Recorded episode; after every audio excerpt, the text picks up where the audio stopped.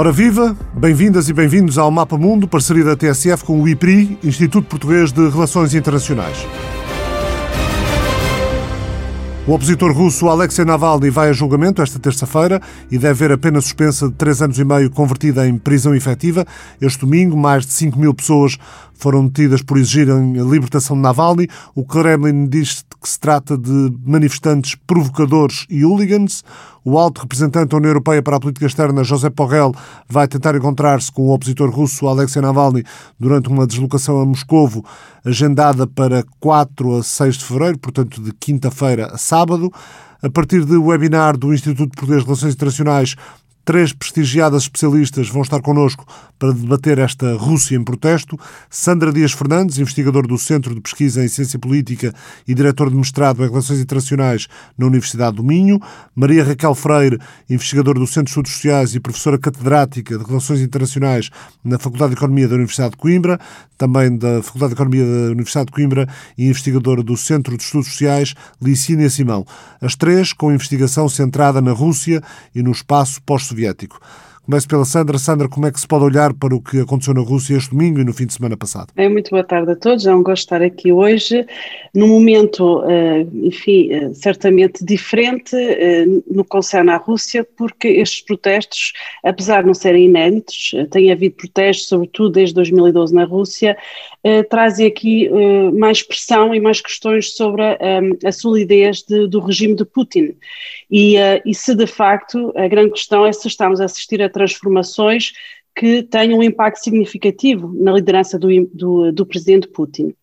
Bem, eh, estes, eh, os dados não são assim muito fiáveis, eh, só existem basicamente as estatísticas oficiais, não temos propriamente, enfim, números, a não ser os números da narrativa oficial, mas o que é certo é que o, o, as autoridades procuraram e conseguiram uh, gerir uh, esses protestos. Portanto, eu penso que foram bem geridos pelas autoridades, no sentido em que uh, conseguiram, de alguma forma, silenciar, controlar a onda de protestos e e, enfim, magnetar, digamos assim, os principais dirigentes de forma que não, não derrapem e não tenham, digamos assim, uma expressão uh, demasiadamente visível. Raquel Freire, o regresso de Navalny ao país a 17 de janeiro significou de algum modo uma transformação na paisagem política russa, no sentido de, de insatisfação da população em relação ao governo ter encontrado em Navalny alguém em torno do qual se poderiam unir? Eu diria que sim e que não. Uh, diria que sim, no sentido de facto em que Navalny acaba por assumir, e principalmente pelo facto de ter sido tratado da forma como tem sido tratado, acaba por assumir assumir-se como uma figura muito uh,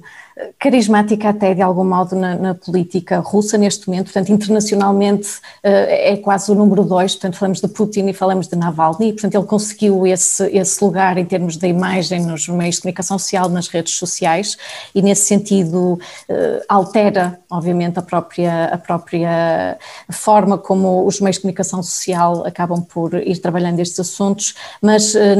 tenho algumas dúvidas em termos da capacidade efetiva, em termos da transformação uh, do regime. Claro que estas, estas manifestações, e como a Sandra estava a dizer, este, estes protestos a que estamos a assistir uh, são contra o regime, são claramente uh, anti-Putin e mais do que muitos dos outros protestos anteriores uh, estão direcionados contra o, presidente uh, da Rússia, portanto Vladimir Putin, que em muitos momentos se conseguiu manter uh, de alguma forma protegido em termos dos ataques que eram feitos, eram dirigidos à entourage, aos oligarcas, e portanto Putin foi, foi conseguindo manter a sua postura mais ou menos, a sua posição mais ou menos salvaguardada, e neste momento vemos que essa situação se alterou. E, portanto, está claramente a haver uma alteração na, na Rússia e estes, estes parece-me que estas manifestações, a forma como estão a ser geridas e a forma brutal como estão a ser reprimidas, a forma inclusive antecipada como estão, estão a ser uh, intimidados alguns elementos da oposição, uh, enfim, uh, e, e, a narrativa de, de resistência a uma revolução, já se fala assim, resistência a uma revolução contra, uh, apoiada pelo Ocidente, contra, contra a Rússia, que visa destruir uh, a Rússia, uh, parece-me que dão aqui um novo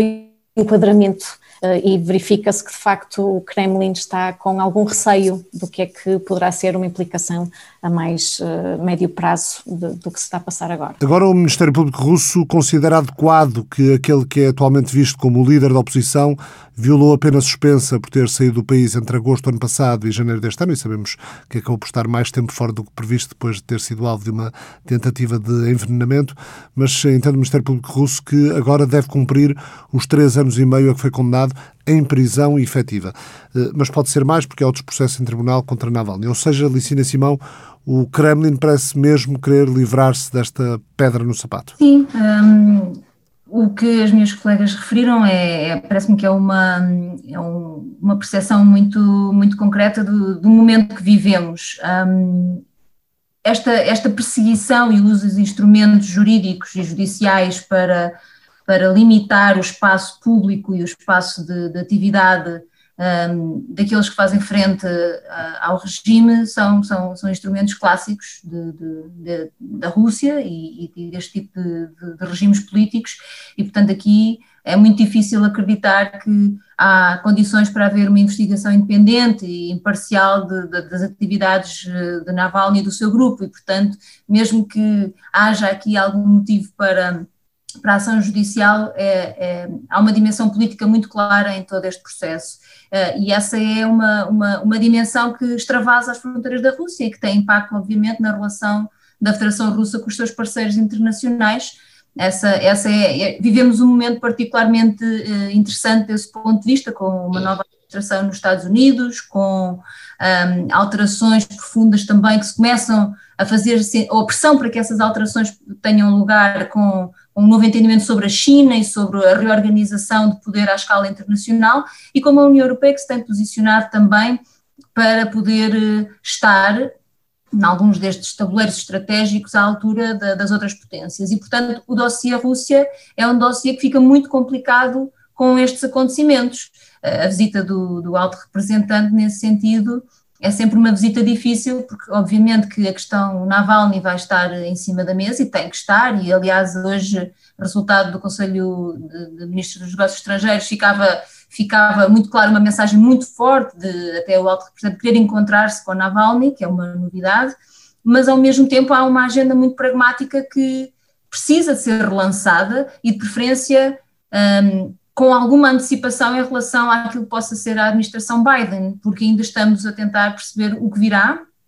uh, em termos mais concretos desta, desta nova administração, mas para os europeus interessa que possam ser eles também a marcar o ritmo da, da, do diálogo com a Rússia. E realmente esta, esta situação política na Rússia deve preocupar-nos a nós,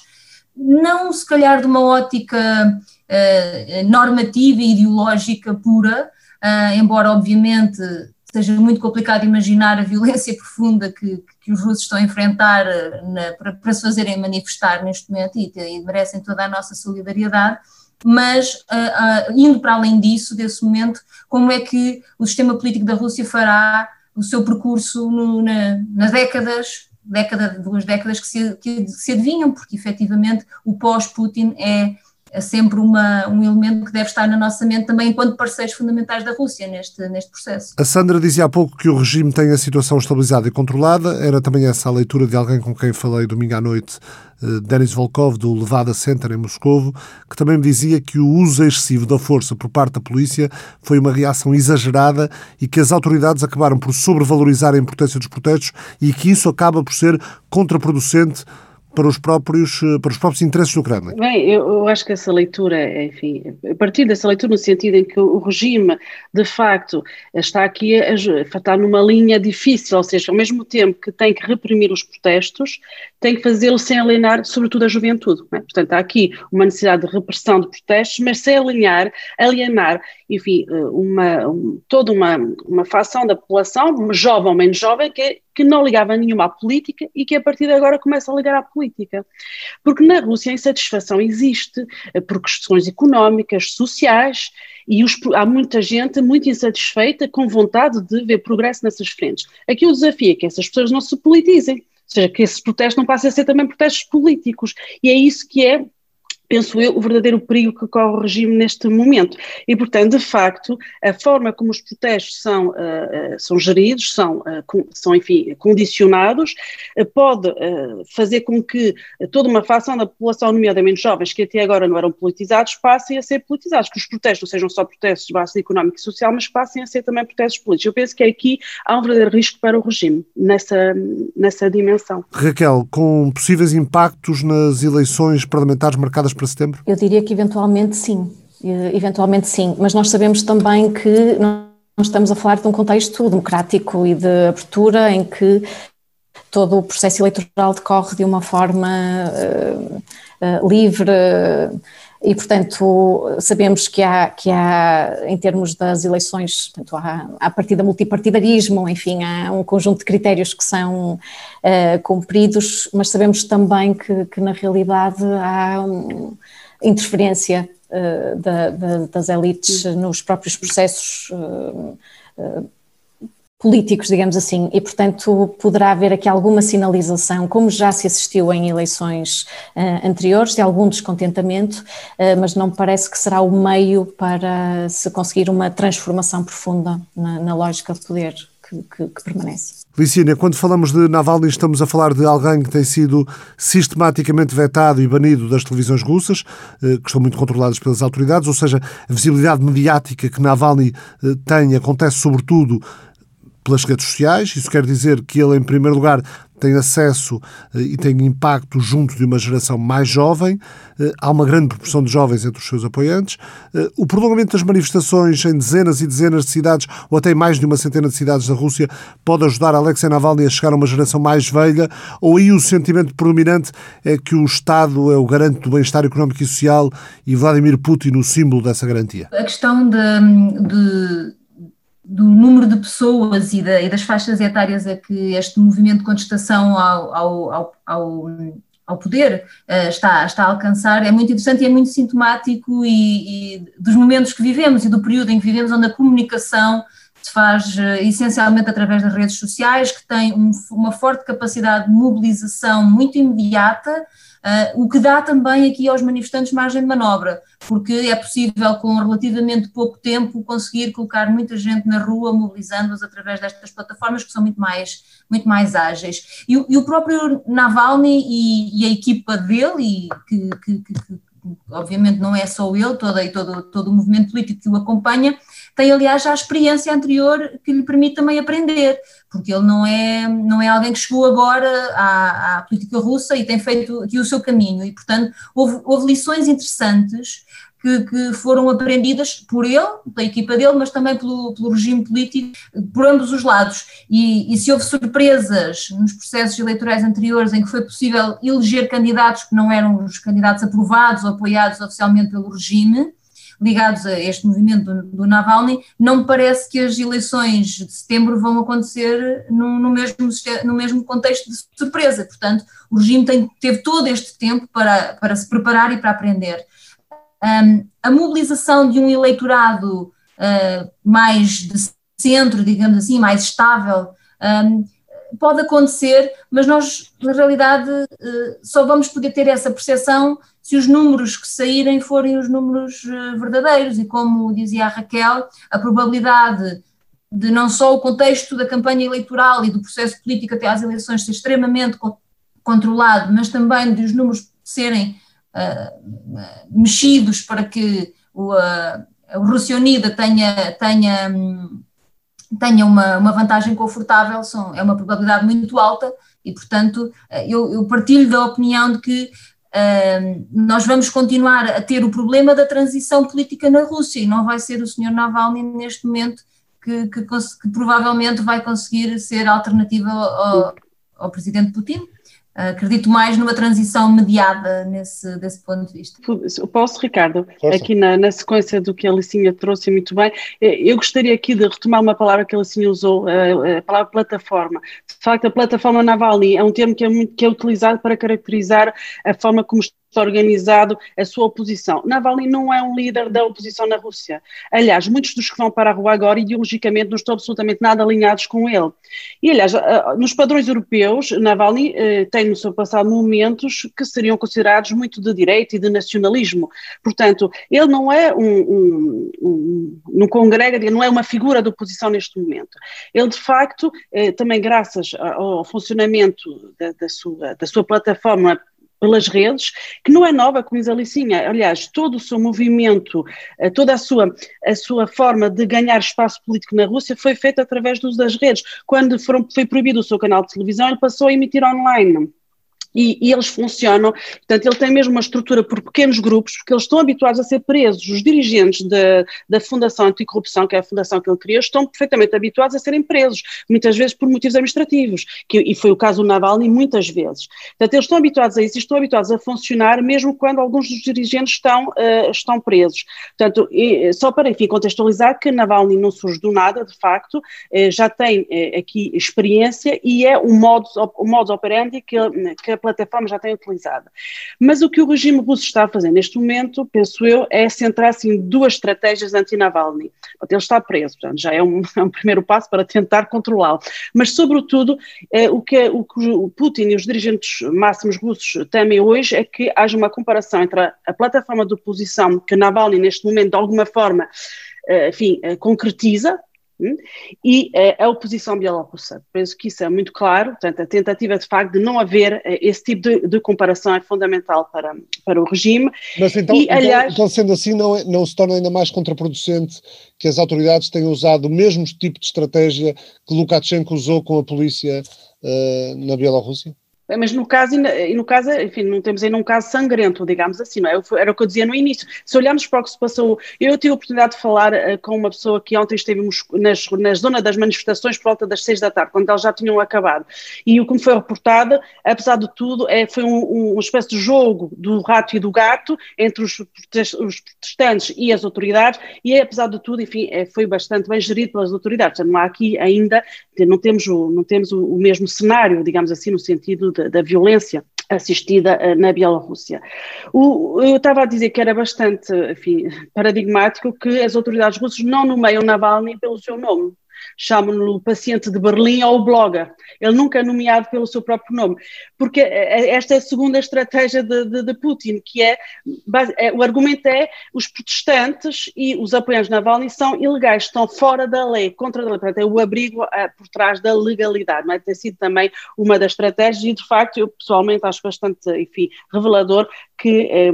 um, o seu nome nunca é dito, ele é mesmo tratado de blogger ou de, de paciente de Berlim. Reparem que o que ele fez, uma, ele, quer dizer, ele e o seu, a Fundação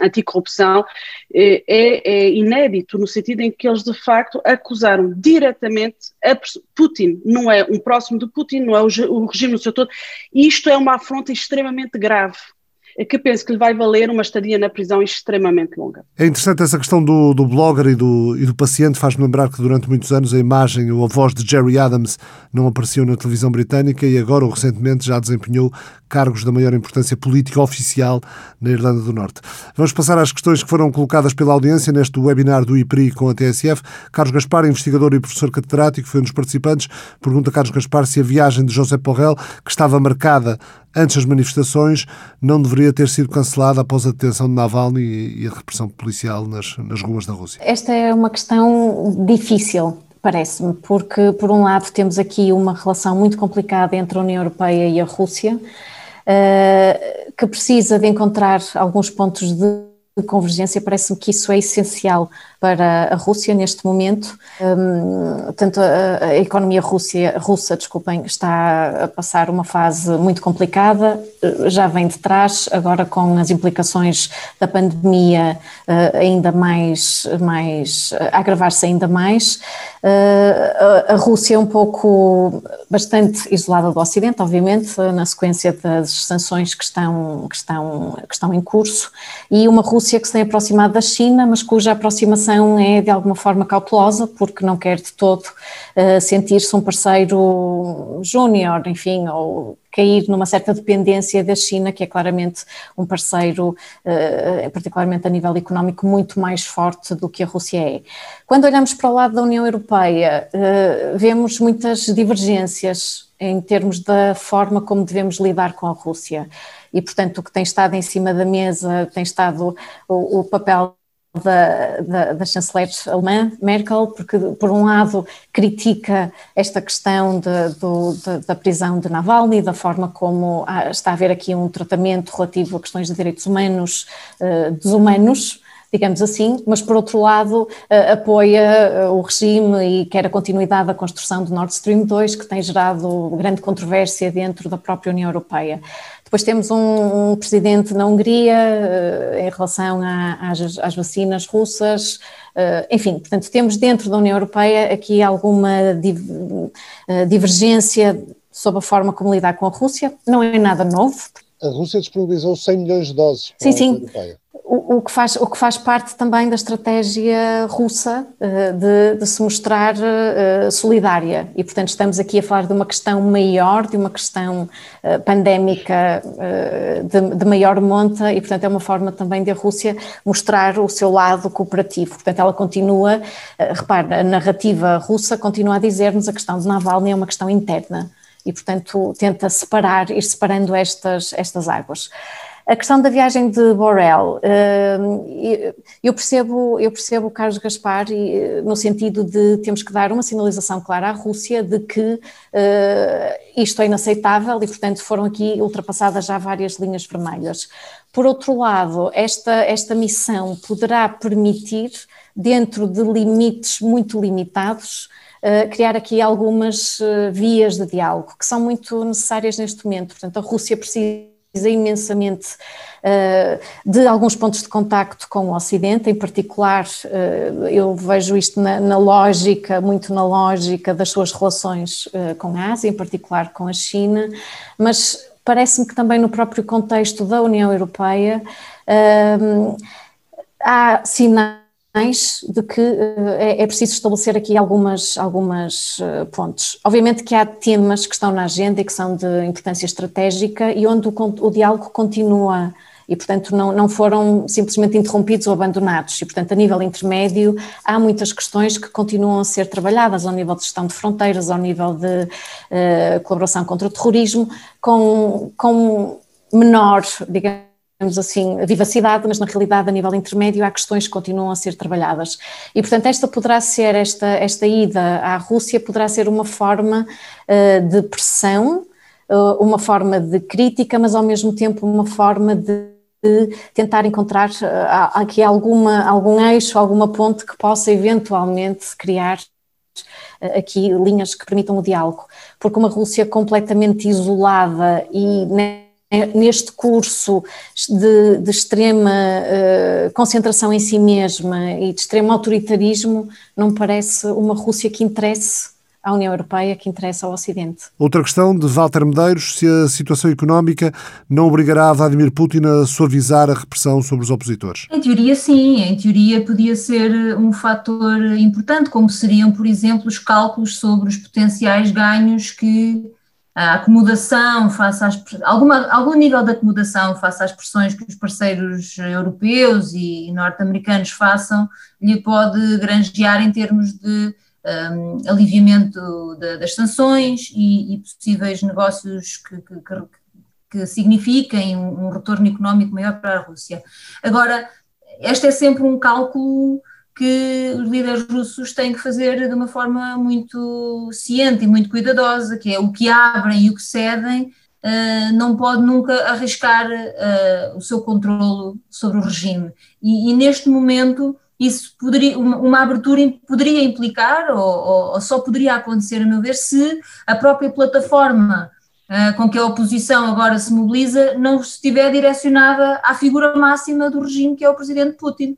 Uh, e quando está, e, e, a posição é essa, não há aqui margem para, para, para grandes cedências por parte do regime, parece-me. Independentemente disso, eu acho que a visita pode ter, vai ter sempre ali um momento fotográfico em que o Putin pode dizer, olha, estou aqui ao lado do alto representante, ele veio, aqui estou eu a ser validado e legitimado, isso, isso é o que, o que a ida traz, mas por outro lado pode efetivamente permitir que um, a União Europeia e, e os, os norte-americanos, à medida que avançamos nestes primeiros meses da nova administração, possam ter uma percepção da Rússia que é, que é mais real e que, e, que, e que é em primeira mão, e que é em primeira mão, porque apesar daquilo que a Raquel referia, de que efetivamente foram sendo mantidos alguns níveis de, de contacto e de trabalho ao nível mais burocrático das administrações, a realidade é que muitos deles deixaram de funcionar, muitos destes eh, contextos institucionais, quer nas relações UE-Rússia, portanto mais ao nível de, do, do comércio e de outros dossiês, são geridos ao nível europeu. Quer, por exemplo, no âmbito da NATO uh, e, e, ao nível bilateral, muitos dos países membros da, da União Europeia deixaram de ter sequer uh, notícias sobre a Rússia mais, mais detalhadas ou uma informação mais recorrente e, e, e atualizada, e, portanto, acho que há neste momento a necessidade de voltar a estudar a Rússia, de voltar a olhar para a Rússia, de voltar a perceber como, o que é que queremos daquele ator e como é que nos queremos relacionar com eles. Um, e, e, nesse sentido, um, o, o, suavizar e uma, e uma gestão de, destes protestos, se eles se mantiverem ao longo do tempo uh, de uma forma mais, menos agressiva por parte do Putin, pode garantir essa, essa presença mais, mais, mais, mais garantida no pensamento e, na, e nas discussões com europeus e norte-americanos, a mim parece-me que vai ser uh, imprescindível que essa conversa se faça independentemente da forma como os protestos são geridos. E é, penso que um bocadinho essa, essa aposta que o presidente Putin está a fazer também nesta altura. Portugal não é dos países europeus que tem a pior relação com a Rússia, bem pelo contrário. O bom relacionamento entre Lisboa e Moscovo, e estando Portugal atualmente na presidência do Conselho da União Europeia, pode desbloquear alguma coisa e ajudar a compreender melhor a, Rússia atual para os europeus? Licina Simão. Essa pergunta agora fez-me, transportou-me para 2007 e lembrei-me do nosso primeiro-ministro Sócrates a fazer jogging no Kremlin. Uh, pois eu penso que esse, esse, esse navio já, já zarpou, Portugal já, penso que já pôde fazer mais noutros momentos para, para a distensão das relações, elas estão muito, muito deterioradas. Uh, e, e, aqui uh, eu penso que a negociação vai se fazer essencialmente, ou o que pode desbloquear estas relações ela é a forma como a Alemanha e a França, em primeiro lugar, se relacionem bilateralmente com a Rússia e a forma como eles puxem para a União Europeia os dossiês que devem, no entender dos restantes membros da União Europeia, ser geridos ao nível europeu, porque essa relação é a mais densa, não são relações fáceis, é verdade que nós falamos sempre do, do, do, do famoso pipeline do Báltico que, que, que liga a, a Alemanha inexoravelmente à, à Rússia, mas a verdade é que a chanceler Merkel tem feito uma gestão relativamente interessante, diria eu, dessa relação com a Rússia, puxando para a União Europeia, uh, por exemplo, no que toca à aplicação de sanções uh, face aos crimes uh, e interferências no campo cibernético, e são sanções à luz da legislação europeia. Há trabalho também para que a União Europeia possa atuar de uma forma mais coordenada nessas matérias. E se olharmos para os últimos anos da atuação russa ao nível internacional, essa tem que ser uma preocupação. Um, estas estratégias de infiltração, de desinformação, de, de, de interferência, esta é uma área que tem que ser trabalhada e ela parece-me que vai ser trabalhada ao nível europeu. Portanto, aqui puxarmos para o nível europeu. Claro que Portugal pode e deve, no âmbito daquilo que são as competências de uma presidência, estimular estes dossiês que vão ter impacto também na forma como nos relacionemos com, com a Rússia. Isso parece-me fundamental, nomeadamente na questão das ameaças híbridas e da dimensão ciber. A relação com a, com a França, por exemplo, pode ser extremamente importante para gerir a África, porque a presença da Rússia no continente africano uh, tem tido, tem, tem, tem um impacto muito, muito forte na, uh, ou melhor, não é a presença da Rússia que tem tido um grande impacto na segurança europeia, mas não ajuda aos nossos objetivos. Pensamos na Líbia, pensamos na República Centro-Africana, no Mali, noutros cenários, uh, e portanto também aqui a relação da França com, com a Rússia pode ter retorno positivo para aquilo que é o conjunto de, dos interesses europeus e obviamente, mais uma vez, é um país que tem a presidência pode e deve levantar estas questões. Um, nós temos, Portugal tem, tem procurado sempre reiterar esse princípio de solidariedade europeia, ou seja, da mesma forma que nós nos interessa que outros países membros estejam, por exemplo, cientes das dificuldades eh, no contexto africano, onde Portugal tem uma presença e, uma, e, um, e um, interesse mais imediato, nós também estamos presentes por exemplo, com a NATO na, na, no flanco leste, em busca dessa solidariedade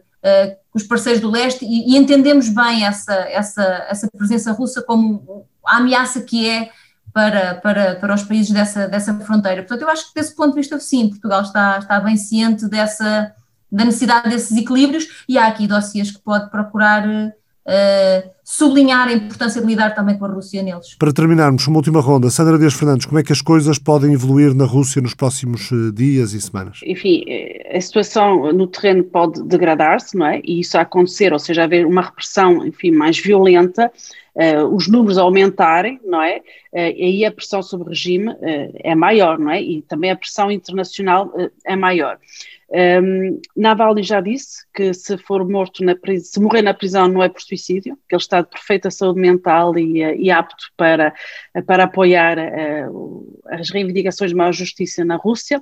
Portanto, uh, enfim, o, o, um dos cenários seria um cenário à Bielorrússia, mas reparem, a situação da Bielorrússia neste momento está mais ou menos como estava, parada, não é? É expectável que os, as demonstrações, os protestos retomem é, daqui a umas semanas, mas para já temos a líder da de Kadowska, a líder da oposição, a fazer um périplo pela Europa, aliás, deve, deve ir a Portugal muito em breve, nos próximos dias, penso eu, não sei se se vai concretizar essa visita. Eh, portanto, temos, temos, temos a possibilidade desse cenário, ou temos a possibilidade do cenário de, de facto, o regime jogar com as armas que tem, ou seja, apresentando medidas e melhorias à, à dimensão económica e social, não é? Para acalmar, digamos assim, aqui a dimensão política uh, dos protestos. É uma arma que tem em mão, como dizia a Alicinha, enfim, uh, nomeadamente bons negócios com a China, não é? que permitem aqui uh, trazer uh, liquidez e algum dinamismo à economia russa. Reparem que neste momento, em termos de Covid, na Rússia neste momento vive-se uma situação praticamente normalizada, já reabriram os restaurantes, os bares, as universidades devem abrir para a semana, e portanto, se a retoma, enfim, for visível para a Rússia neste momento e, e puder atuar nesse setor um, e conseguir controlar um, os protestos, não é? E, e, fazer vingar, não é? A narrativa da ilegalidade uh, da, da, plataforma Navalny e reparem que ele é, ele é, de facto pintado, digamos, como um traidor, não é? É o grande, o grande leitmotiv, não é? Um não nacionalista, não é? Jogando precisamente na onda nacionalista que tem sido aquilo que Putin uh, tem feito e o seu regime para assentar também a sua, a sua liderança, poderemos ter, digamos assim, uma estabilização uh, relativamente à situação atual. Muito obrigado, Sandra Dias Fernandes. Licina Simão, parece que isto já é muito mais do que sobre Navalny, ou do que apenas sobre Navalny. É sobre a corrupção no país, é, é sobre a situação económica do país, é sobre a repressão policial. Uh, a situação económica tem-se degradado, principalmente depois de 2018 e após a reforma da Segurança Social, com a consequente perda de popularidade por parte do governo. Como é que pensas que a situação pode evoluir nos próximos tempos? A Sandra começou esta conversa exatamente recordando que estas manifestações eh, já, já ocorreram há, há, há uns anos e, 2017, nomeadamente. Outra, e de uma forma ou outra tem, tem se mantido, um, por exemplo, a questão do, dos movimentos eh, de refugiados e de regresso de russos que, que abandonaram também o leste da Ucrânia durante a, a crise, também destabilizou uma série de cidades na, na, no Mar Negro. Um, portanto, há, há, aqui um conjunto de, de elementos fraturantes e de, de um grande desagrado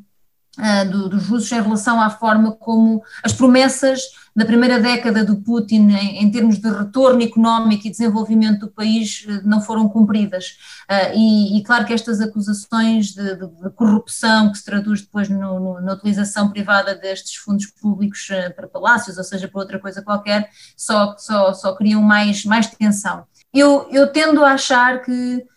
um cenário de destabilização profunda da Rússia não se verificará, uh, que de uma forma ou outra o regime vai conseguir gerir estes protestos uh, e que qualquer tipo de transição política que venha a acontecer na, na Rússia será profundamente mediada e será feita à, à, medida daquilo que o regime conseguir fazer, mas, mas muito controlado pelo regime. Se o presidente Putin tem um desejo profundo de ficar no poder até morrer ou se é fruto da, da, do contexto que ele tem agora, é um bocadinho irrelevante. O que é certo é que ele vai ter que continuar a gerir os destinos da nação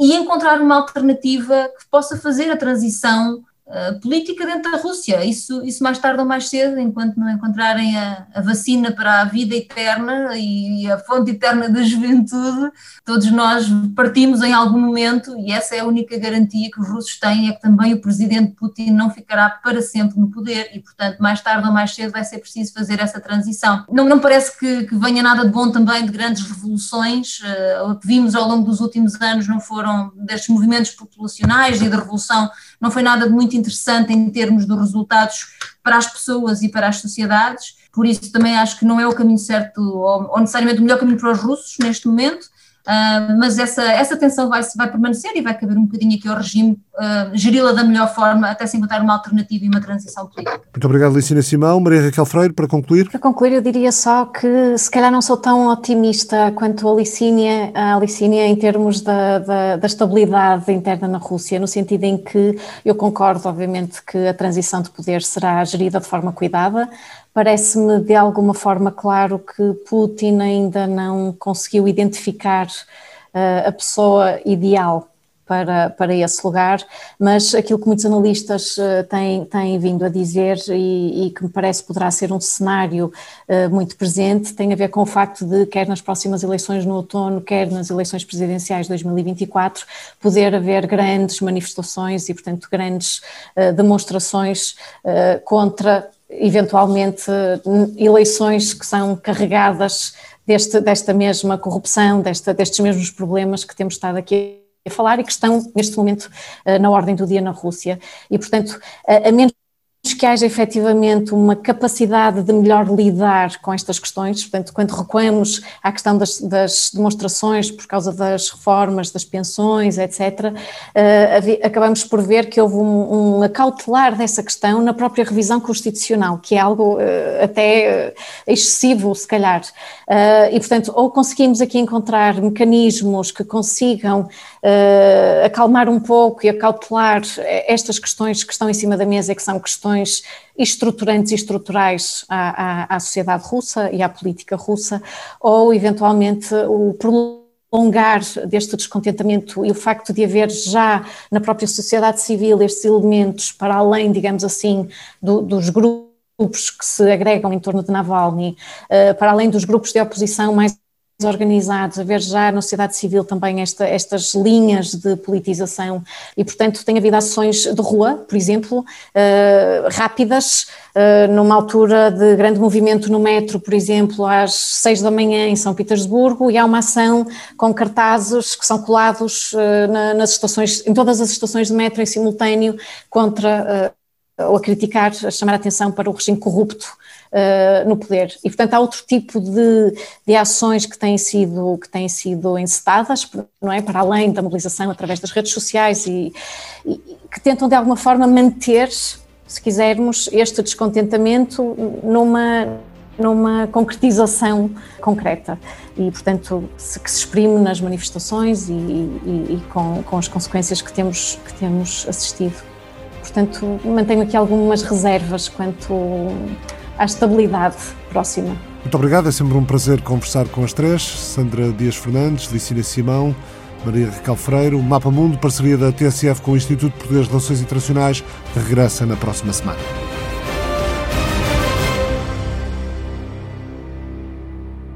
O Mapa Mundo é uma parceria da TSF com o Instituto Português de Relações Internacionais.